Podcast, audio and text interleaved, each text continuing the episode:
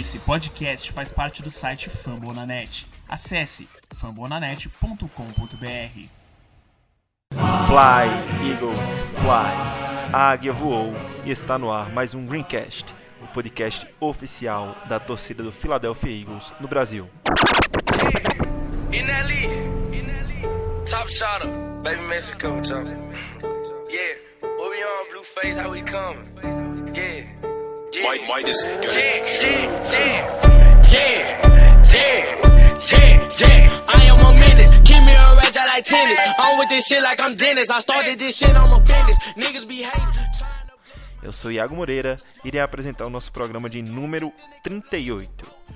Em partida válida pela semana 3 da temporada regular da NFL, o Eagles perdeu em casa para o Lions pelo placar de 27 a 24.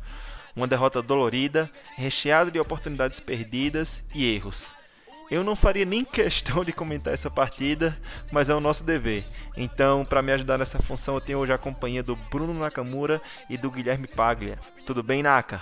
A gente responde tá tudo bem por educação, né? Porque tudo bem não tá não. Tô desde ontem remoendo essa performance e já tá difícil de engolir. Mas tudo bem, vambora. Bem não tá, né? Mas a gente, como eu disse, é o nosso dever comentar essa patifaria de, de domingo. É, para completar nossa mesa temos também o Guilherme Paglia. Tudo bem, Gui? Na paz, meu primo. De boa, de boa, Naka. É, de boa, de boa não tá, né? Hoje aqui a gente tá aqui só pra caçar os culpados. A gente não sai desse programa aqui hoje sem um bode expiatório. Alguma cabeça vai rolar aqui hoje na nossa mão. Esse é o segredo, né? Querer colocar a culpa em um jogador ou em um treinador. Mas vamos lá. Mesa devidamente apresentada e antes da gente ir para a parte das acusações desse tribunal do júri, vamos para um recadinho especialmente para você, torcedor do Philadelphia Eagles.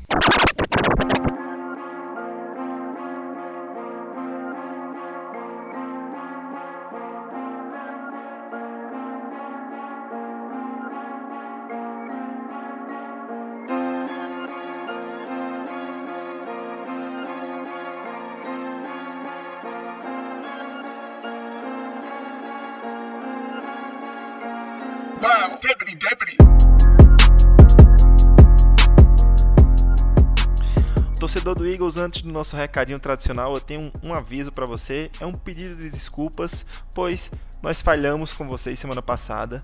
Ah, infelizmente, nós chegamos a gravar o podcast número 38, que seria revisando o jogo contra os Falcons. Esse podcast foi feito pelo Bruno Nakamura e pela Débora Neres, porém, por problemas técnicos, nós não conseguimos mandá-lo ao ar. Isso aí foi uma falha nossa, ficou para a última hora e realmente é, a gente pede desculpas por termos quebrado a sequência, mas não se preocupem que vamos manter o padrão de sempre e vamos trazer podcast toda semana para vocês. Então, continuando com os nossos recados, a gente pede para que você não se esqueça de assinar o nosso programa na sua plataforma de podcast preferida e deixar aquele review 5 estrelas que ajuda o nosso programa a ficar mais relevante no iTunes, no Google Podcast ou no qualquer agregador que você usar.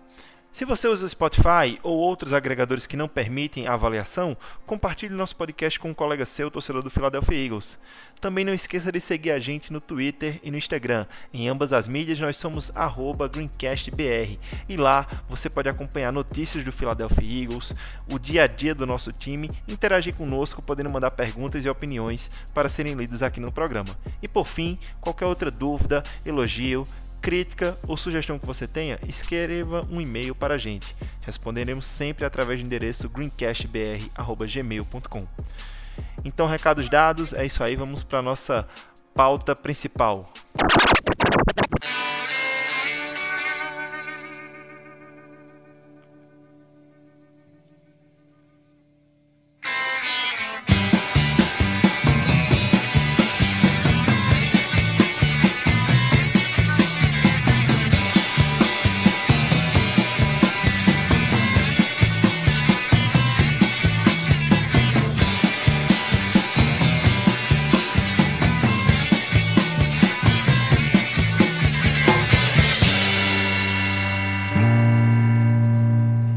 A gente nem queria estar aqui para fazer essa pauta de hoje, porque a gente ainda está remoendo essa derrota de ontem. A gente sabe como a National Football League é complicada e como cada jogo faz diferença, cada vitória, cada derrota é importante. E a partir de agora, a gente tem essa missão de comentar a partida que foi Eagles e Lions no Lincoln Financial Field, que terminou 27 a 24 para o time de Detroit. Então, o nosso resumo que eu quero passar para vocês é basicamente esse para a gente poder começar a comentar, né? Na minha visão, com a ausência de Deshaun Jackson e Alshon Jeffrey, o ataque do Eagles ficou muito refém do, dos caras que não estão acostumados a serem titulares e isso trouxe sucessivos erros para o ataque do Philadelphia Eagles, contabilizando 7 drops e 3 fumbles. Ainda assim, o Wentz conseguiu lançar para 259 jardas, 2 touchdowns e nenhuma interceptação, o que não foi suficiente para evitar a derrota porque além das falhas do ataque, a defesa pareceu incapaz de parar o Lions até os minutos finais do jogo, né, quando a gente conseguiu atrasar um pouquinho ali o ataque do Lions naquele final do quarto quarto. Em todo o jogo, o time do Philadelphia Eagles teve mais posse de bola, teve mais jardas acumuladas, porém essas feridas auto-infligidas, esses erros, os tiros nos pés, impediram o time de executar um comeback ao final da partida. E aí, galera, que, é que a gente pode comentar desse jogo como um todo antes, antes da gente entrar nas particularidades? Acho que, de certa forma, uma das coisas que a gente mais reclamava, né, que era o slow start, não aconteceu aqui, mas não adiantou muita coisa, né? Porque a gente teve 10 pontos no primeiro quarto, só que o segundo quarto foi praticamente um, um nulo, um, um, ovo de pato, foi um baita de um zero. Foi inclusive o quarto que a gente teve os dois fumbles. E eu tô gostando da minha, minha cabeça nesse momento, porque é justamente isso que esse jogo me fez fazer é coçar a cabeça tentando entender como estava sendo feita a execução de cada jogada, como estava sendo chamado o game plan. Foi mais um jogo muito confuso, mais um jogo muito irritante, angustiante e que terminou da forma que a gente não queria que terminasse.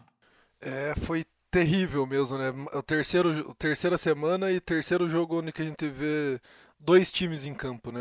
Mais uma vez por um quarto e meio, quase dois quartos, a gente teve um time horroroso e no resto do, do tempo o, o time foi totalmente diferente, conseguiu produzir, conseguiu andar em campo, conseguiu a defesa tirar o ataque deles de campo rápido às vezes. Então é, tá faltando muita consistência e a gente está precisando de mais ajuda da, das linhas, principalmente. Né? Nosso time é baseado totalmente nas linhas. A gente teve lesões por todo o time, né? E além dessas que o Iago comentou no, dos recebedores, as lesões ah, na, no interior da linha defensiva estão preju prejudicando a gente bastante, está fazendo toda a engrenagem girar menos. A nossa linha ofensiva, que era para ser a melhor da temporada, está deixando a desejar. E isso daí tá começando aí a bola de neve, né?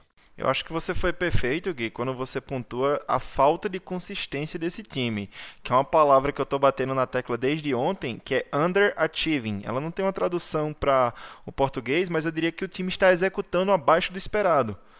Porque talento esse time tem. Mesmo com as lesões que a gente citou, mesmo com as lesões que a gente citou, é para esse time. É... Não era para estar tá jogando assim com a profundidade de elenco que a gente achava que tinha, né? Ou seja, eu ainda acredito que esse time está underachieving, tá, tá, tá se saindo pior do que deveria estar saindo, porque o time tem talento, porém não está executando. Aí eu acho que tem duas partes que podem ser citadas é, nessas falhas. Uma parte pode ser o coaching, coaching staff, claramente, os treinadores não estão colocando os jogadores nas melhores posições para ter, terem sucesso, mas eu acho também que os jogadores têm que se responsabilizar por boa parte disso, porque sete drops, três fumbles, o Eagles fazer quase 400 jardas, é, foi tudo erro é, próprio dos jogadores, sabe, que mataram, mataram essa partida. Assim como pode ter matado a partida contra o Falcons também. Agora a gente reclamou tanto que o Eagles não pontuava, não pontuava, não pontuava. A gente é o nono time que mais pontuou na NFL. E ainda assim perdemos dois jogos, dois jogos que poderíamos ter ganho, ter ganho e está 3-0. Então, eu acho que a gente, os jogadores estão atirando nos próprios pés. Mesmo que não sejam os titulares, mesmo que a gente tenha lesão, é ruim, é ruim. Mas a gente tinha profundidade e eu acredito que tenha para estar tá performando melhor do que a gente performou nessas duas últimas semanas. Ah, com certeza. A execução está sendo a, a, pior parte do, do time mesmo, né? Eles... A gente fica até difícil reclamar do, da jogada chamada quando a execução está sendo porca, né? Inconsistente. Às vezes é maravilhosa, às vezes é podre. Para mim, é, a gente investiu muito em profundidade no elenco, mas jogador de, de ponta mesmo para melhorar assim não, não foram tantos quanto a gente imaginava, né?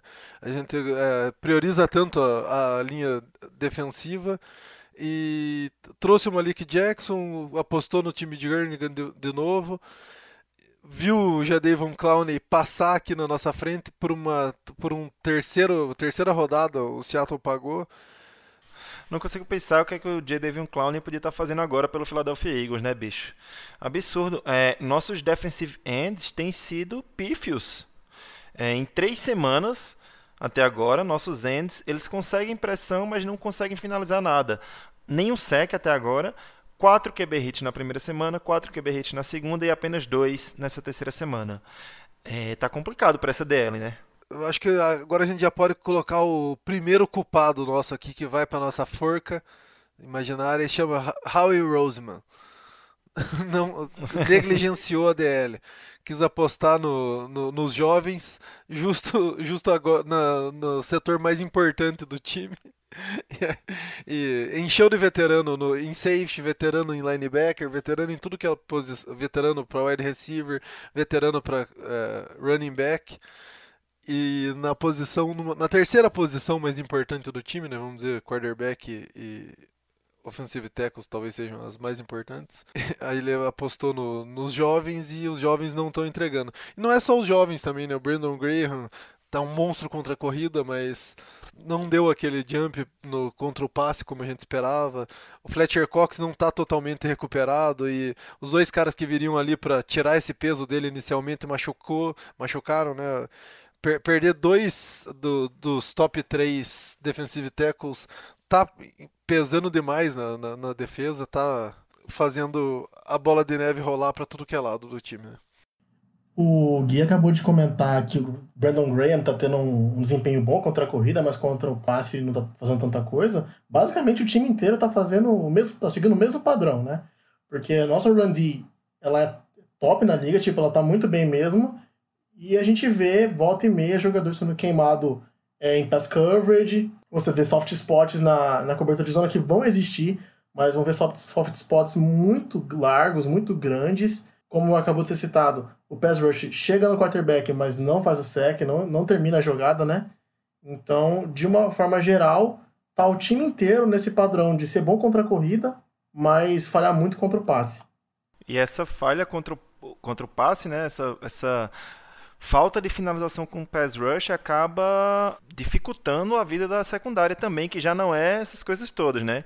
Então dificulta muito para quem joga lá atrás quando tu, tu, teus DEs, teus defensive tackles também não conseguem finalizar a pressão no quarterback, né?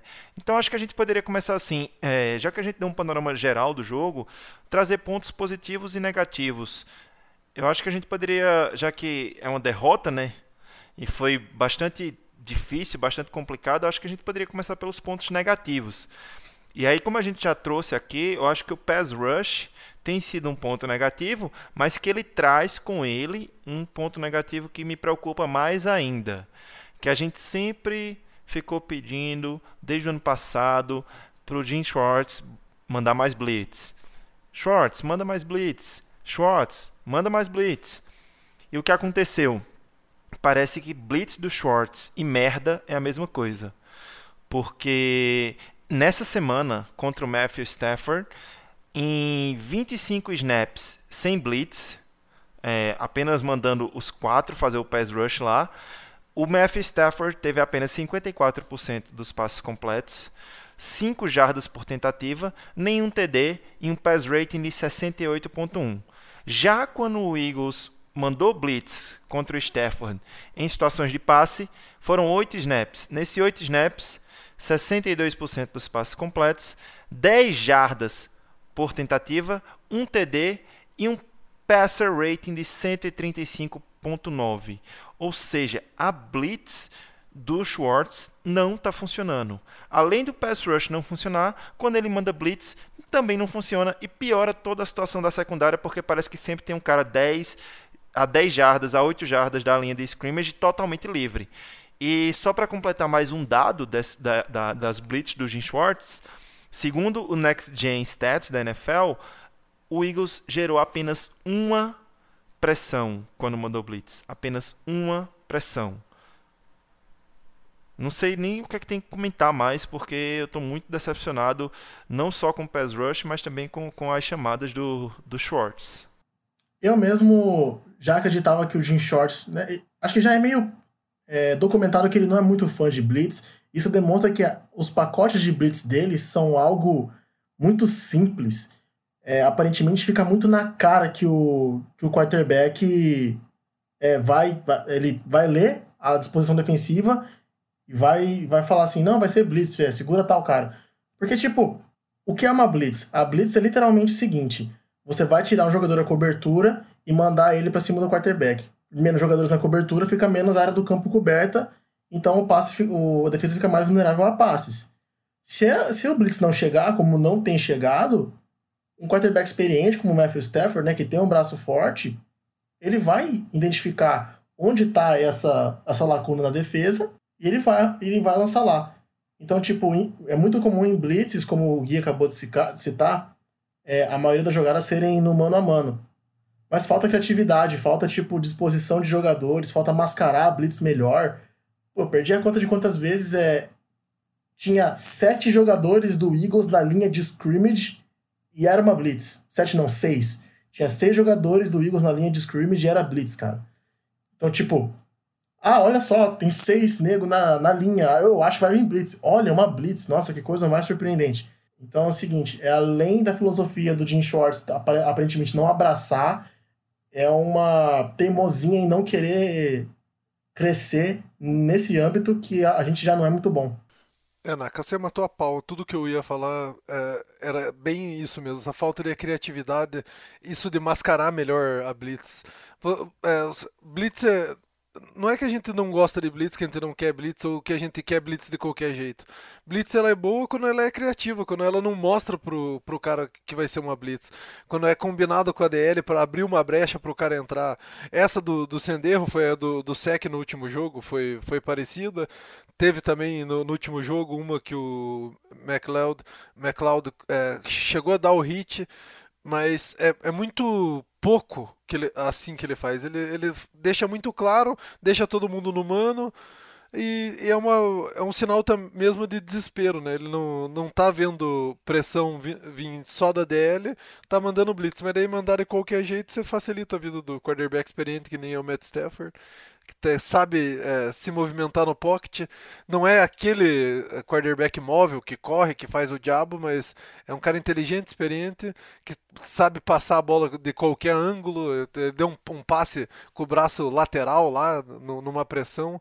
Então é, precisa ser mais criativo. A gente sofreu muito com isso ano passado contra o Titans e contra o Colts, com um monte de blitz criativa que os caras se rodavam tudo e acabava uh, entrando um pela brecha no meio. Foi um inferno na vida do, do Carson Wentz, que ele apanhou que nem cachorro naquelas semanas 3 e 4, se eu não me engano. E é, é, isso que a gente pede quando a gente pede blitz. Não é qualquer blitz fazer blitz por fazer. E outra coisa, Gui, é, a blitz geralmente ela tem um, um conceito de, de, agilidade, de velocidade. E aí eu vejo o cara não utilizar, por exemplo, um Dation Hall da vida. É, a gente não utilizou nenhum, se eu não me engano, nenhum NASCAR Package nas blitz esse, é, nesse jogo. Porra, velho, bota o Brandon Graham por dentro para ajudar o Fletcher Cox, traz um DE mais rápido, mais veloz, assim como o Barnett, e aí vamos ver se funciona. Vamos ver se vai abrir espaço para o linebacker ou para o safety fazer a, a, o avanço pelo meio. Mas se tu coloca dois caras mais velozes nas pontas, como a gente fazia com o próprio Chris Long, e joga o Graham pelo meio e aí manda blitz, tá ligado? Tenta fazer um disguise ali, uma enganação para a galera pensar que é só um, um, um rush dos quatro através do NASCAR Package, que é muito comum, mas manda um a mais, manda dois a mais, manda um cornerback blitz que a gente não viu ainda. Parece que é, tem até preguiça de montar algo diferente, né? É, inclusive, se eu, se eu não estou enganado, o que mais teve quarterback hit nesse jogo foi o Russell Douglas. Então, é, é, ele tá tentando alguma coisa tá quase dando certo, mas não tá, o time não tá conseguindo finalizar. Malcolm Jenkins, que não é de, de falhar no teco, teve o Matt Stafford na, nas mãos dele e não conseguiu derrubar.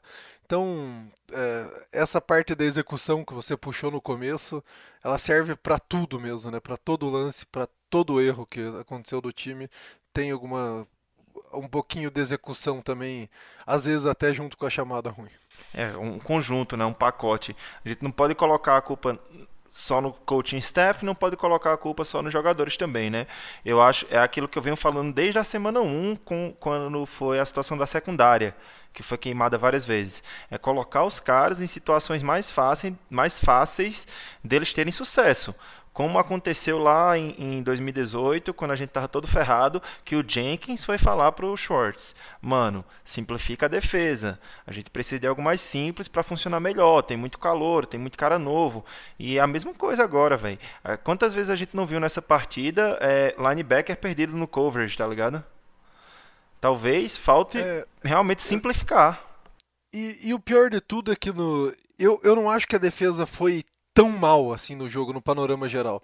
Ela teve pontos falhos, teve aqueles dois drives onde que Detroit é, deslizou no campo como quis e, e, chegou com facilidade, mas teve muito drive também, é, three and out, teve aqueles dois é, fumbles que a gente sofreu, que deu posição boa para o Detroit, a gente conseguiu é, converter em field goal.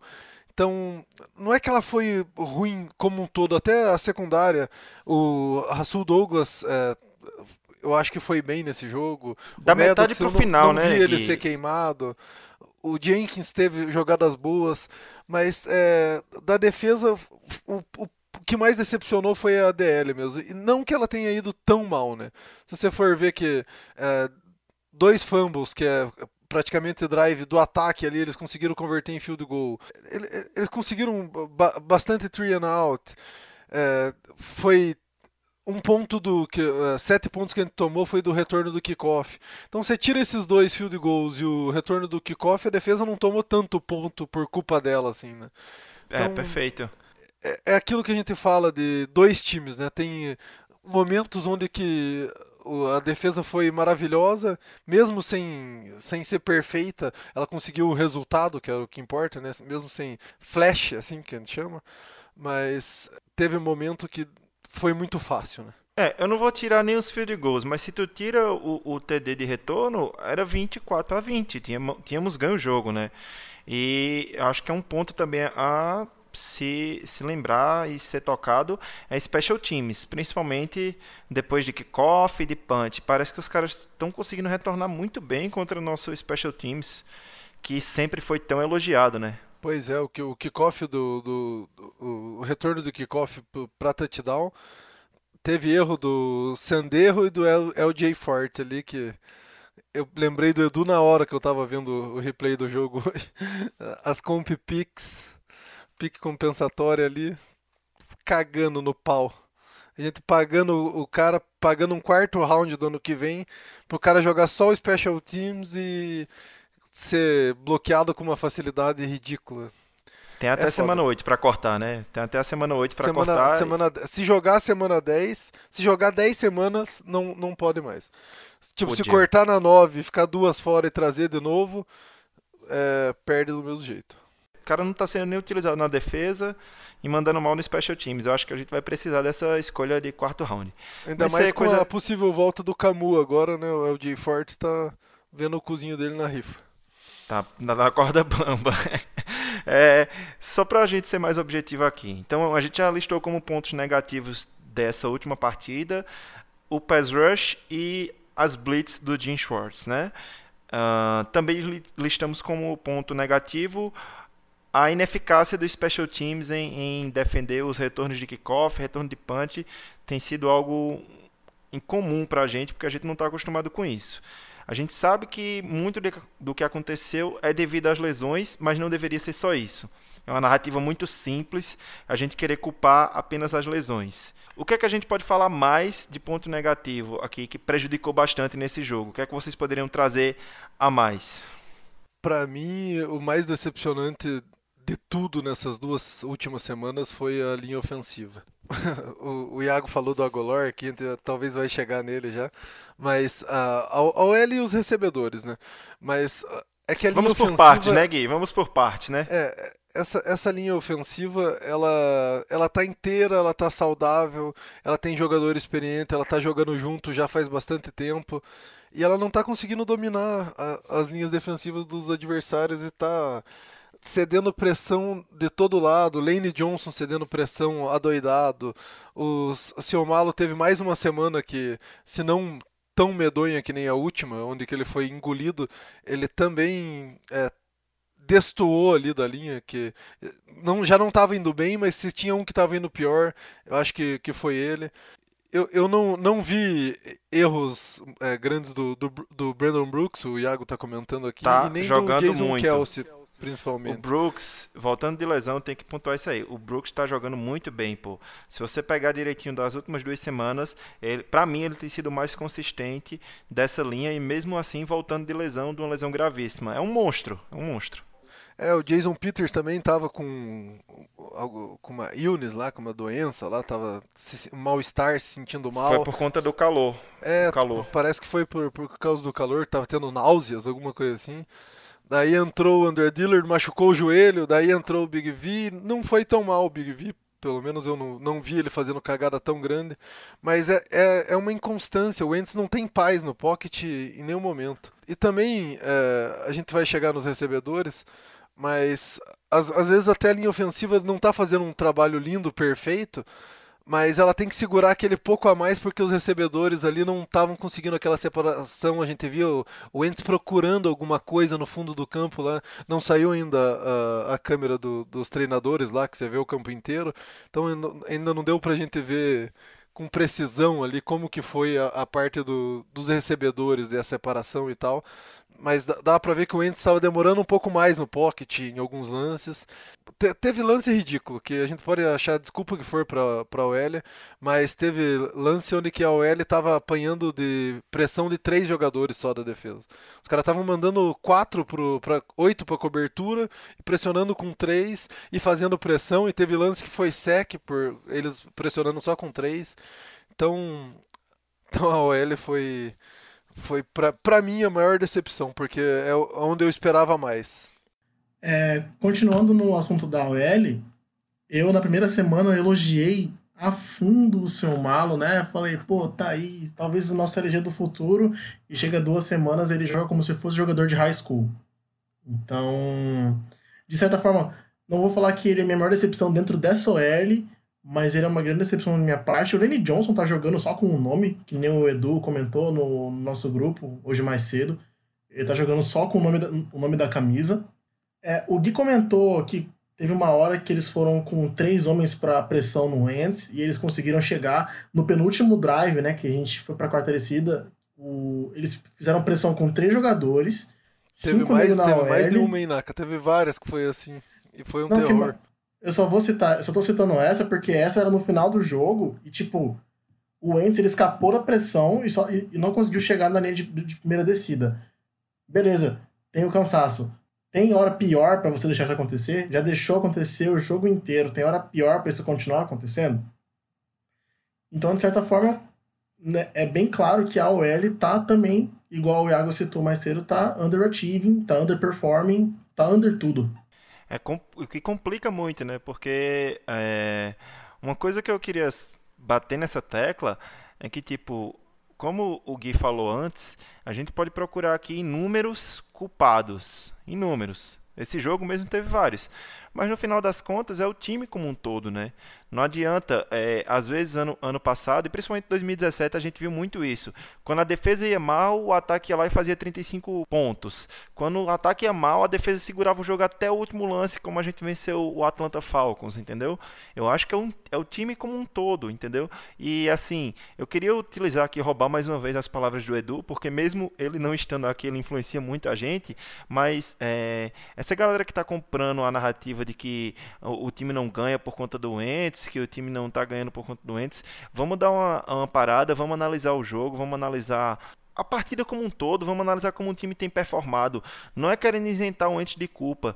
mas também não, nem dizer que ele é perfeito. Você pode até, como diria o Nakamura, você pode até achar que o que o Ents está é o culpado, mas você está errado. Porque assim, se a gente fosse ranquear aqui as sete unidades, quarterback, running backs, recebedores, OL, DL, linebackers e secundária, e fosse classificar o quão ruim cada uma está jogando, o quão, quão mal está sendo o impacto delas no resultado final do jogo, o quarterback, na minha opinião e na opinião do Edu, e eu acho que vocês concordam comigo, ele seria o último colocado. Ele seria o que menos está impactando é, para resultados ruins. Porque não tem lógica você colocar, lançar a bola no peito do recebedor e, e na partida contra o Falcons, praticamente nas mãos do recebedor, e o cara não segurar e não marcar o touchdown. O que é que ele pode fazer mais? Vai sair correndo, vai virar rugby, vai sair correndo com a bola e entregar na mão do, do recebedor dentro da endzone? Não dá para fazer isso. É, o, o Carson Wentz realmente não foi perfeito, teve os seus erros, mas mesmo quando ele foi perfeito, ele não foi ajudado, né? Também era de a gente esperar, né? A gente é, superestimou demais o fato de que o Mac Hollins e o Jay Joe ia ter a semana inteira para treinar iam participar da instalação do plano de jogo, que essa foi uma diferença grande para o último, né? Que eles foram pegos de surpresa e é, caíram de paraquedas ali para jogar como titular é, sem nem ter feito é, treinos com, com o Wentz, com aquelas jogadas. Eles sabiam o, o plano do jogo, mas eles treinaram mais como o, wide receivers do, do outro time, né? Do, do time do Falcons ali para simular o ataque deles para treinar a nossa defesa. Então, é, a gente superestimou demais o fato de que eles teriam essa semana, e não é bem assim, querendo ou não, é, é um calor, querendo ou não, o Mac Hollins estava mais de um ano e meio sem jogar, e a queda de produtividade deles para o Alshon Jeffrey e o D-Jax vai ser gigante mesmo que eles estejam é, um ano jogando com o Wentz o ano inteiro. É uma, uma queda muito grande e não, não tem jeito, né? É, o outro time sabendo disso também dobrou o Wentz o jogo, o Ertz, o jogo inteiro. O Ertz estava com uma marcação é, sinistra pegada em todo lance. O... É, é, quase sempre assim? É, quase sempre assim. Só que dessa vez eles estavam fazendo um trabalho melhor do que o normal contra o Ertz e acabou tendo que a bola ser lançada mais para os outros, né? O, o, que me me estressa mais mesmo é o Aguilar, né? Que ele é um titular, ele não é um reserva, um calor, um cara que está um ano e meio sem jogar. Ele é o cara que mais teve target, teve ótimos momentos, teve aquele touchdown maravilhoso. Só que não, não dá pra gente ter dois drives acabados na mão dele de novo, né? Um por causa do drop e outro por causa do fumble. É, é um é drop de e um drop fumble. E, e, ele é um cara que tá ganhando 10 milhões esse ano. Então ele é, é, é o cara que era o recebedor principal do time, forwards, e não estava sendo dobrado. Ele estava sendo marcado igual é, mar, é, é marcado sempre ele talvez seja uma das maiores decepções mesmo. Não é que teve um jogo medonho como um todo, mas esse pouco desses erros que ele, que ele faz é o que diferencia ele de um bom recebedor, de um recebedor top, para um recebedor mediano que ele acaba sendo okay. na média do, do, do, jogo dele inteiro, da entrega inteira. Falando do, do Águlo em si, é, o problema também não é o que a falha em si, mas quando ocorre a falha. Porque o primeiro drop era uma terceira para seis. A bola foi no peito dele. Ele só precisava segurar e cair no chão, que ele já, tava, já tinha passado da, da, da linha do da linha necessária para conseguir as seis jardas. Não precisava de mais nada. Ele nem segurou a bola. Então matou um drive. O segundo, um drop fumble, também matou mais um drive, porque o fumble foi recuperado pelo, pelos Lions. Então, se você tem dois erros dessa magnitude, que você mata dois drives, sei lá, se em um desses drives a gente tivesse conseguido um field goal, entendeu? É, eu sei que é um jogo de si, que isso não existe, mas não, não importa o quão bem ele foi depois, até para mim eu acho uma produção baixíssima para quem teve 12 targets, de 12 targets, dois drops, né, sendo um fumble, 8 recepções e apenas 50 jardas. É, é muito pouco, é muito pouco. O Ertz em si, mesmo sendo dobrado, conseguiu bem mais, né? Conseguiu aparecer mais, conseguiu mais jardas, está mostrando que bloqueia bem, que está recebendo bem, está tá sendo bem completo o Ertz. Eu queria destacar aqui o Mac Hollins, que apesar de é, ele teve sete targets e quatro recepções, dois desses, desses targets não foram completos por conta de Offensive Pass Interference, mas que na minha opinião, puta merda, velho, dois Offensive Pass Interference muito mal chamados. Diferente do do Sproles, que ali realmente para mim foi Pass Interference, mas os dois do McHollins foi muito mal chamado pelo, pelo, pelas zebras. Já que a gente tá falando de recebedores, drop, o jogo do sim, né? Se tal coisa tivesse acontecido. Se você olhar para o stat sheet do Wentz, voltando um pouquinho nele, você vai ver que ele completou 19 passes de 36. Está 52, 53%, que não é alto, né? É tipo um pouco acima do, da metade. Só que se você, né, se de novo, o jogo do si. Se você contar os 7 drops, que eram bolas recebíveis, né? E foram dropadas majoritariamente por culpa dos recebedores, essa porcentagem sobe para 70% praticamente, porque fica 26 de 36. E você pode adicionar pelo menos um touchdown, porque tem o drop do Goddard no canto da endzone e tem o drop do Arcega Whiteside é, na boca da endzone também. O stat muda drasticamente se os recebedores fazem seu trabalho direito. É, eu, eu diria até que se desses sete drops, três fossem, fossem pegos, já, já tava bom, né? Porque teve drop para todo mundo também, né? Teve drop do, do Aguilar, mas teve drop do, do Hollins, teve drop do Goddard, teve drop do Howard, teve bastante drop aí, né? Esse esquema também da, das interferência de passe ofensiva é a nova regra da NFL já chamando atenção para isso no jogo, né?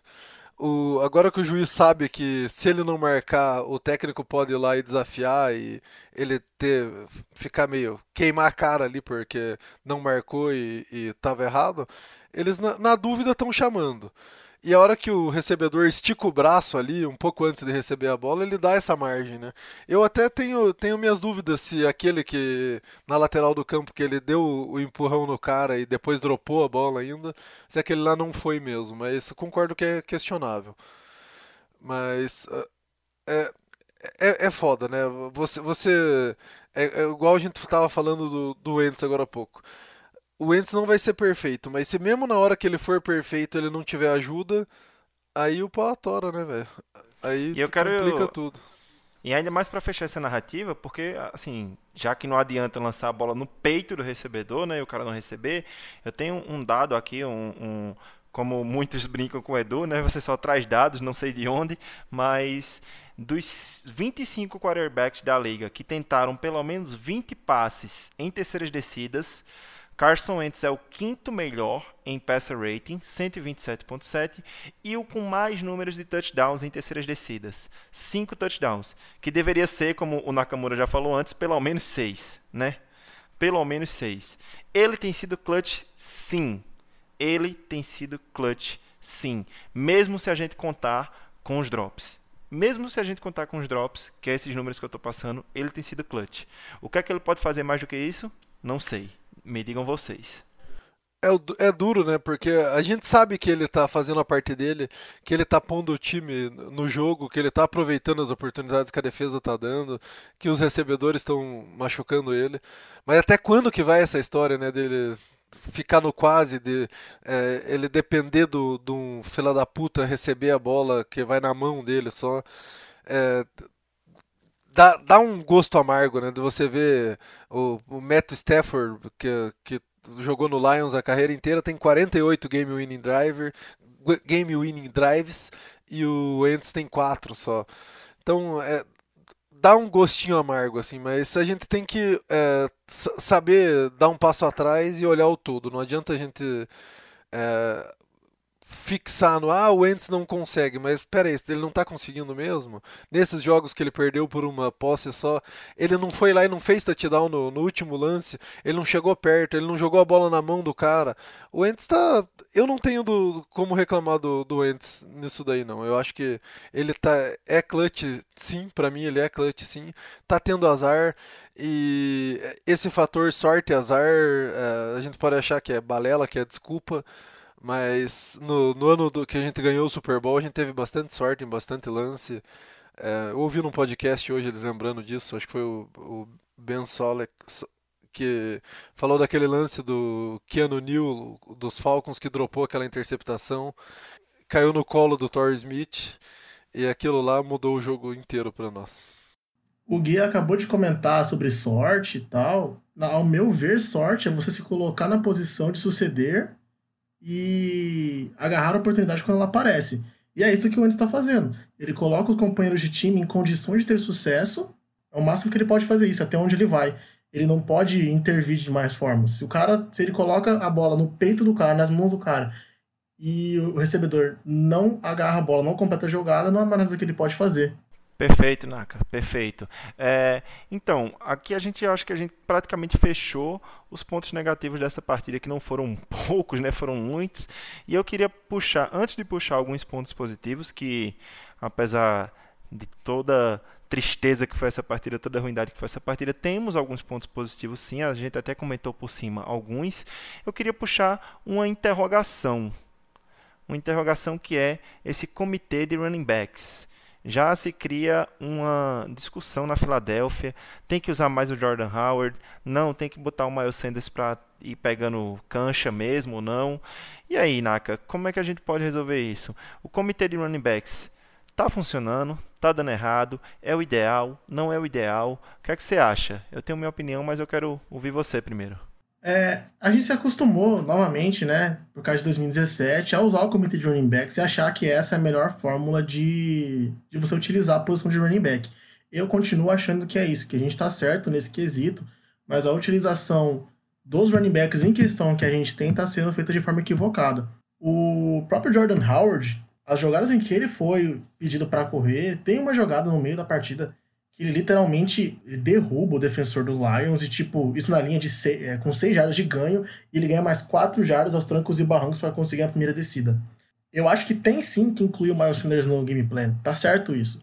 Mas eu acho que ele tá tendo destaque demais, tá tendo bolas demais, quando ele também tá muito suscetível a erros. Já era documentado do college que ele tinha problemas em carregar a bola.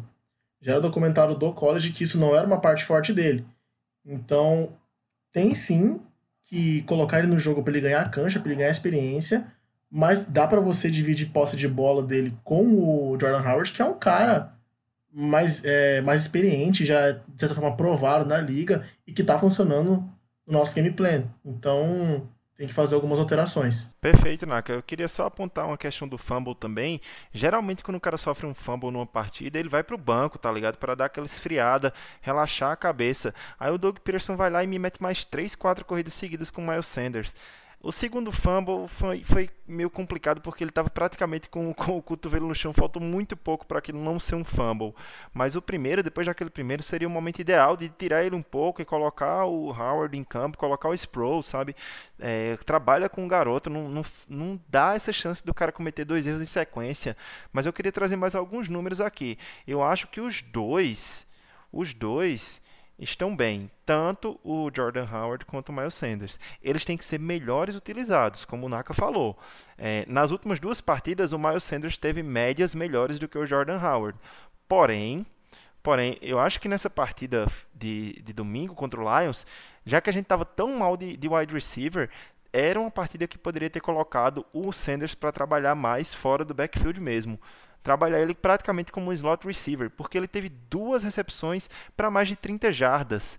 Os recebedores, desde que os running backs, desde que Doug Peterson entrou aqui, com recepções para mais de 30 jardas, Sproles, desde que o Doug Peterson está aqui, tem, tem quatro recepções. O Smallwood tem duas. O Clement tem uma, que foi aquela do Super Bowl. E o Sanders já tem duas, em apenas três jogos, que foram as duas naquele jogo de, de ontem, né, de domingo. Outro fato interessante, o, o Miles Sanders é o primeiro rookie running back do Philadelphia Eagles desde LeSean McCoy a ter mais de 50 jardas correndo e mais de 50 jardas recebendo em uma partida, tá? Então, o cara tem talento, a gente tem que colocar eles em posições melhores, como o Nakamura falou, melhores jogadas, mais inside run pro, pro Jordan Howard, procurar trabalhar o que a gente tem de forte na nossa linha ofensiva e o que a gente tem de forte em cada running back, colocar eles em posições para ter mais sucesso. O Sanders estava muito bem como recebedor, então por que não alinhou mais ele no slot? E bota o Jordan Howard, por que não vai e leva dois caras para o backfield para confundir a defesa? É, dá para fazer coisas diferentes, dá para ser mais criativo, eu acho. Eu acho que nosso gameplay, nosso, nossa criatividade está um pouco tolhida ultimamente nas últimas semanas e eu não, não consigo entender o porquê. Quando fala de, de game plan, eu, eu sempre penso que todas essas perguntas que a gente faz, to, todas essas sugestões que a gente tem, prefiro acreditar que o Doug Peterson pensa em todas elas e acaba decidindo por algumas sim, algumas mais, algumas menos. É, seria inadmissível que ele não pensasse em quase tudo isso que a gente está falando. Mas a, a, gente sempre fica com algum gosto amargo na boca porque algumas coisas simplesmente não dão certo, né? E outra, outra coisa, é, o Goddard não estava bem, por que, que ele não usa mais aquela formação com seis é, linha ofensiva para tentar abrir um espaço melhor para a corrida? É, aquela que ele usou no. Ele teve. Tinha sete linha ofensiva, mais o Alex Ellis no, no lance do touchdown do Howard. Então é, tem que usar mais essas formação pesada, tem que é, tentar estabelecer o jogo corrido na marra, se for, porque não, não dá pra é, ficar no, no, jogo corrido só quando tá ganhando de muito ou só no, no começo do jogo antes de bater o desespero. E tá batendo desespero todo o jogo, então tá foda. O, o jogo corrido também, se não tá sendo melhor, é culpa da inconstância da OL também. Te, teve um lance onde que o, o Sanders, no começo do jogo, é, tinha uma corrida pro lado, em, em é, outside zone, e ele conseguiu duas jardas só. Daí pareceu que foi culpa do Sanders. O Peterson foi lá duas jogadas depois, botou o Sproles para correr a mesma rota e a mesma duas jardas conquistadas. Então tem que tentar diferente. Eu, eu, eu não vejo tanto problema do, do Sanders ser mais usado assim. Só que também concordo plenamente que quando o cara faz o fumble, abate o psicológico dele, ele tem que voltar para o banco um pouquinho, dar uma refrescada, porque dois fumbles no mesmo drive é, é um negócio absurdo. Perfeito. É, acho que a gente conseguiu fechar aqui os pontos negativos e passou por um question mark, né, um ponto de interrogação que tem sido esse comitê de running backs. Eu acho que a gente tem bons running backs. Se você colocar Miles Sanders, Jordan Howard e Darren Sproles juntos, é um, um comitê ótimo. Então tem como ter mais sucesso com esses caras também. Acredito nisso bastante. Então, para não ficar nesse chororô, nesse murmúrio eterno de só ponto negativo, de só o que deu errado, só o que é ruim, que não tem mais futuro, não tem mais temporada. Eu acredito que tem muita temporada ainda, enquanto a bambu a flecha. Quais são os pontos positivos que a gente pode tirar dessa partida contra os Lions? Alguém quer começar? E teve, foi? Ponto positivo? eu não quero começar aqui falando do meu menino Russell Douglas, não. Eu queria que é... outras pessoas pudessem falar de outras coisas. eu, eu, eu, pensei nele também, mas vou deixar ele para você. Ah, eu, eu, acho que o, os safeties, o McLeod e o Jenkins, tiveram uma boa partida. Eles fizeram o, o melhor que podia esperar deles. O Jenkins ainda conseguiu aquele bloqueio do field goal, que não é muito a função dele como safety, mas era o lance que deu esperança para nós. É a hora que a gente achou que ia roubar o jogo, que o jogo ia ser nosso. O, o McLeod também, ele é o nosso zelador ali, ele manda muito bem no, como free safety. Eu só não consigo entender, eu, ouvi hoje no, no podcast, vou replicar isso aqui porque eu concordo com ele. Também não consigo entender por que tirar o a, a Vontae Maddox de, de campo para botar o, o Senderro de free safety, por que não põe o Maddox de, de free safety na formação de Big Nico e, e sobe o McLeod e o Jenkins, deixa o, deixa o Maddox em campo. O Maddox está indo, é outro que é, eu posso colocar como ponto positivo aqui. A nossa secundária nesse jogo teve aquele drive onde que ela pareceu que foi muito mal, mas num panorama geral ela foi, ela foi bem, ela não foi tão mal. Teve o Darby de novo no começo sendo queimadaço, mas até ele estava acertando os tackles. Então, eu diria que a nossa secundária como um todo, se não foi um destaque positivo, ela pelo menos não foi aquela desgraça que a gente estava acostumado. E volta naquele ponto lá do começo do, do, programa, né? A gente perdeu de 27 a 24. Se você tira o touchdown de, é, de, de retorno e tira os field goals do, dos turnovers, é óbvio, o jogo do de novo. Mas a gente, tipo, aí a defesa cedeu apenas 15 pontos. A gente conseguiu manter o Matthew Stafford, a gente conseguiu manter ele até que bem contido. Ele não jogou bem pra câmera, ele jogou bem. E já que a gente falou de secundária, vocês estavam elogiando a secundária, eu não posso deixar de falar dele, né? Que quando ele vai mal, a gente fala, mas quando ele vai bem, tem que falar também. O Russell Douglas, para mim, foi um dos melhores em campo da, da nossa defesa, porque quando ele é colocado na posição correta de ter sucesso, ele vai lá e consegue. Ele teve alguns stops, algumas paradas importantíssimas e ainda assim é, a gente conseguiu ver ele trabalhando em todo o campo, né? Na cobertura, na pressão, fazendo tackle. Então acho que pode mandar o Darby para mim para puta que pariu e deixa os caras que estão aí, traz o Jalen Ramsey para jogar de lockdown em um canto, de um lado e a gente rotaciona do outro lado Sidney Jones, Russell Douglas e vai nessa toada aí. Inclusive, a leitura de screen do Russell Douglas é um troço até o momento de outro mundo, né? Pensa num cara que é bom para perceber o, o lineman se deslocando para vir para cima, fazer o contorno e chegar no recebedor. A, a secundária, novamente, se ela não foi um ponto positivo, como o Gui falou, ela foi um alento porque, tipo, não, não prejudicou tanto de certa forma. Jenkins também é absurdo, né? Ontem, um pass breakup importantíssimo, acredito que foi numa terceira descida, inclusive, e o, o blocked field goal que, rapaz, nem toco de basquete tem uma emoção daquela, viu? E, inclusive, os dois estavam juntos na jogada, né? Malcolm Jenkins e Russell Douglas, na jogada que poderia basicamente dar a vitória pra gente se a gente tivesse tido um play call melhor ou é, recebedores mais confiáveis ali naquele finalzinho de jogo, né, galera? É, e esse retorno do, do, do field goal bloqueado também, que teve a falta do Malcolm Jenkins, o Ike Reese, que é da, da rádio lá da Filadélfia, e que ele era special teamer, é, ace do special teams do, do Eagles, disse que aquela, aquela falta que deram no Malcolm Jenkins foi, foi zoada, que, não, que ele acha que aquilo lá é besteira da NFL chamar esse tipo de falta. Porque o Malcolm Jenkins estava indo pro bloqueio, o cara virou de costa para ele na hora para o bloqueio ser pelas costas, né? Então foi meio que uma cavada do cara. Então ele achava que não deveria ser marcado esse tipo de falta. É, né? Mas independente de ter marcado a falta ou não, a jogada foi o bloco de field goal e o ataque devia ter fechado o jogo ali. Era para ter matado o jogo mesmo. Mas a gente está falando de ponto positivo, né? E eu queria destacar um ponto positivo do ataque. A gente falou bastante, eu falei bastante do Mac Hollins, mas tem que falar é, do Ertz também, né?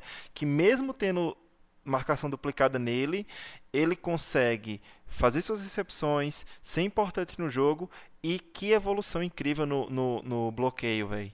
Tem um lance dele que ele dá um bloqueio no cara que o cara vai pro chão assim rapidinho, bicho rapidinho. Eu acho que ele tá, ele atingiu agora assim realmente um nível que tem poucos Tyrands na NFL no nível dele. Eu acho que é ele, o Kelsey e talvez o Kiro, talvez o Kiro. E o, o maluco lá do Ravens está chegando, né? Teve duas grandes partidas, mas vamos ver se se vinga, né? Vocês teriam algum outro ponto positivo a acrescentar? Acho que a gente falou o jogo inteiro, tipo, o jogo não, o programa inteiro dele, né? O Carson Wentz. Tipo, a gente já comentou tudo que ele fez, então não vou comentar de novo. Só que, além de tudo isso, você consegue ver a gana dele de vencer, a vontade dele de vencer, quando acontece qualquer coisa errada no ataque. Em dois dos turnovers, quem que fez o tackle foi o Carson Wentz. Ele fez um num fumble do, do Miles Sanders, que foi perto do hash mark, e no outro que o Aguilar dropou a bola, é, pegou a bola, recebeu ela e depois largou ela sozinho. Quem correu atrás do cornerback que, fez, que recuperou a bola foi o Carson Wentz. Então, se já não era o bastante elogiar a forma com que ele jogou, o willpower dele, né, a força de vontade, a gana de vencer, eu acho que é outro ponto positivo que a gente tem que colocar em questão. E saudável, né? Que era o que mais falavam. Até aqui saudável, apanhando e continuando de pé. Eu acho que isso é importante. Então, assim, foi uma semana para a gente esquecer, para deixar para trás. E na NFL tem que ter memória curta tem que ter memória curta na NFL. Não pode ficar remoendo a, a derrota da semana passada, ainda mais quando se tem uma semana curta com o jogo na quinta-feira contra o Green Bay Packers. Né? E um dado ruim é que dos nossos próximos cinco jogos, nós vamos pegar três times que até aqui estão invictos: Packers, Dallas Cowboys e Buffalo Bills. Cowboys e Bills fora de casa, se eu não me engano. O que já dá uma dificultada a mais. Mas e aí, time? Mesmo com essas atuações que fazem a gente coçar a cabeça contra Falcons e contra Lions, há esperança? Acho que a esperança é a última que morre e por isso é tão difícil torcer pro Eagles, né? Nos últimos dois jogos, jogo feio, truncado, a gente viu que não tava muito bom pro nosso time, mas eles estão lá, brigando. E estão lá, até a última jogada. Na última jogada a gente perde, a gente fica, caramba, não acredito que perdeu. Mas há esperança. O time tem qualidade, o time tá com bastante lesão, inclusive. Tem jogadores voltando de lesão, tem o Camu, né? Tem o Camu voltando de lesão.